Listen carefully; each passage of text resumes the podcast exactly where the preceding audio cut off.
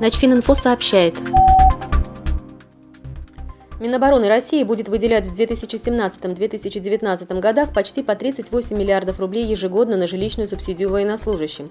Об этом заявил руководитель Департамента жилищного обеспечения военного ведомства Сергей Пирогов.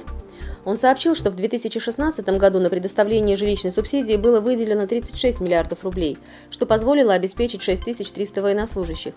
В дальнейшем с 2017 по 2019 год включительно на эти цели предусмотрено выделение бюджетных средств по 37 миллиардов 780 70 миллионов рублей ежегодно.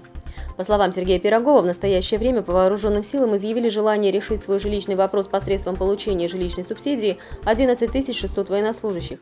По прогнозным оценкам, на учет нуждающихся в жилье в 2017-2019 годах станут еще 19 400 военнослужащих, а очередь желающих получить жилищную субсидию достигнет 31 тысячи человек. Начфининфо – информационный портал для военнослужащих.